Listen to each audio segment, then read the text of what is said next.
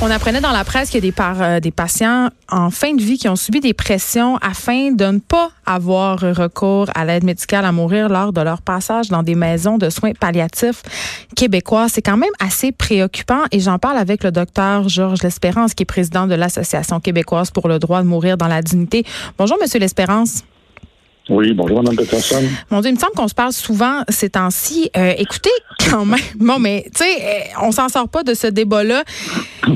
Moi, quand j'ai lu ça, euh, cet article-là d'Ariane Lacoussard, ça me fait capoter de savoir qu'il y a certains patients qui demandent de l'aide médicale à mourir quand on sait tout le cheminement par lequel ces gens-là passent, fort probablement, tout le cheminement par lequel ces gens-là passent, mais leur famille aussi passe par un cheminement. Et là, se, se voit être soumis à des pressions pour revoir ce choix-là. Vous avez parfaitement résumé. Je dirais qu'il n'y a rien à ajouter. Effectivement, demander l'aide médicale à mourir, c'est un très long cheminement. C'est un cheminement qui accompagne une maladie qui le plus souvent dure depuis très longtemps mm-hmm. et qui est très souvent pénible, difficile, que ce soit en cause des traitements ou, ou, simplement parce que le patient sait où il s'en va, le patient ou la patiente sait où il s'en va. Et là, voici qu'arrive un intervenant dit spirituel, qu'il soit religieux ou, ou autre, qui essaye de convaincre la personne que non, il faut quand même continuer à survivre, il faut quand même continuer à souffrir, et il faut quand même, et comme on l'a déjà, je l'ai entendu de la bouche d'un avocat, euh, il faut euh, sublimer ces souffrances-là pour les offrir à on ne sait qui. C'est quelque chose d'absolument inadmissible.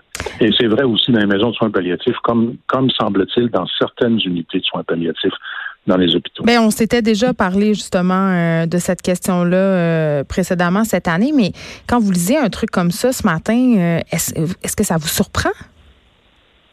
Ben, ça me surprend malheureusement pas, mais ça m'étonne toujours à chaque fois, puis surtout, honnêtement, là, ça m'horripile et puis ça, ça, me, ça me fâche. Qu'on respecte donc la volonté des patients quel qu'il soit d'ailleurs, qu'ils soient en début de vie, en milieu de vie, en fin de vie ou quelle que soit leur maladie, il faut respecter le patient, respecter son droit, quel qu'il soit, de recevoir ou non un traitement, de demander ou non l'aide médicale à mourir. C'est le patient qui est au centre de nos activités comme soignant, que ce soit comme médecin, comme infirmier, infirmière, travailleur social. On n'a pas du tout à s'immiscer par notre morale, euh, quelle qu'elle soit, dans la décision du patient. Ça me paraît la base même de, toute la science euh, médicale au sens large. Vous pensez vraiment que dans certains cas, les croyances religieuses de certains soignants interfèrent dans le processus? Ah, c'est très clair. oui, tout à fait.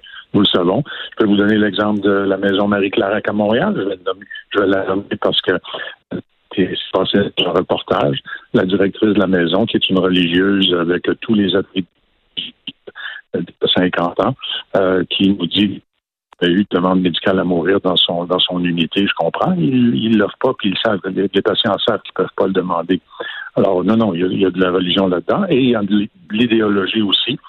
Mais une idéologie qui souvent avance sous des sous des sans, sans les habits religieux, mais qui néanmoins euh, recouvre les habits religieux.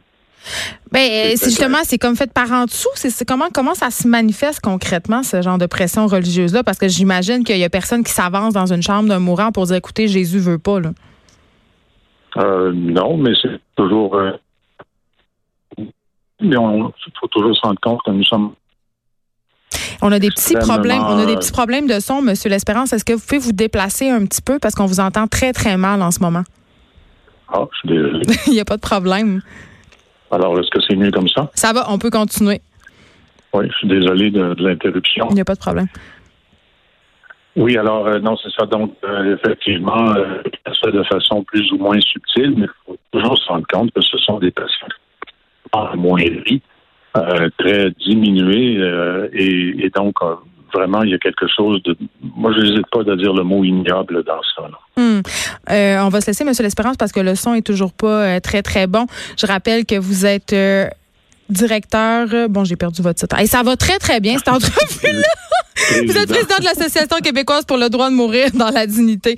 Merci beaucoup, Monsieur L'Espérance, de nous avoir parlé. Eh, on avait des problèmes de son, mais j'avais quand même envie euh, d'ajouter quand même euh, que peut-être une certaine pression politique euh, derrière tout ça. Et là, évidemment, on enjoint les maisons de soins palliatifs d'offrir les soins en fin de vie de façon systématique parce que je le disais tantôt, il y a certains patients qui doivent vivre des situations absolument euh, problématiques, dégradantes, stressantes, c'est-à-dire des transferts en plein hiver, euh, des transferts en pleine nuit. On sait que ça arrive pas nécessairement euh, quand on décide la mort. Donc, des familles qui doivent traverser déjà, on l'a dit avec Monsieur L'Espérance, un processus très, très difficile quand tu en viens à la décision que tu vas demander l'aide médicale à mourir et que là, tout d'un coup, tu as des bâtons dans les roues, que du personnel qui te fait sentir mal et euh, qu'on dit, bon, mais si vous décidez ça, il va falloir vous transférer, puis ça va être tel moment, tout ça. Je veux dire, c'est inhumain, carrément. Et vraiment, là, j'ai vraiment, j'aimerais vraiment beaucoup que le gouvernement mette son pied à terre et oblige les maisons euh, de soins palliatifs à offrir l'aide médicale à mourir et ça de façon systématique.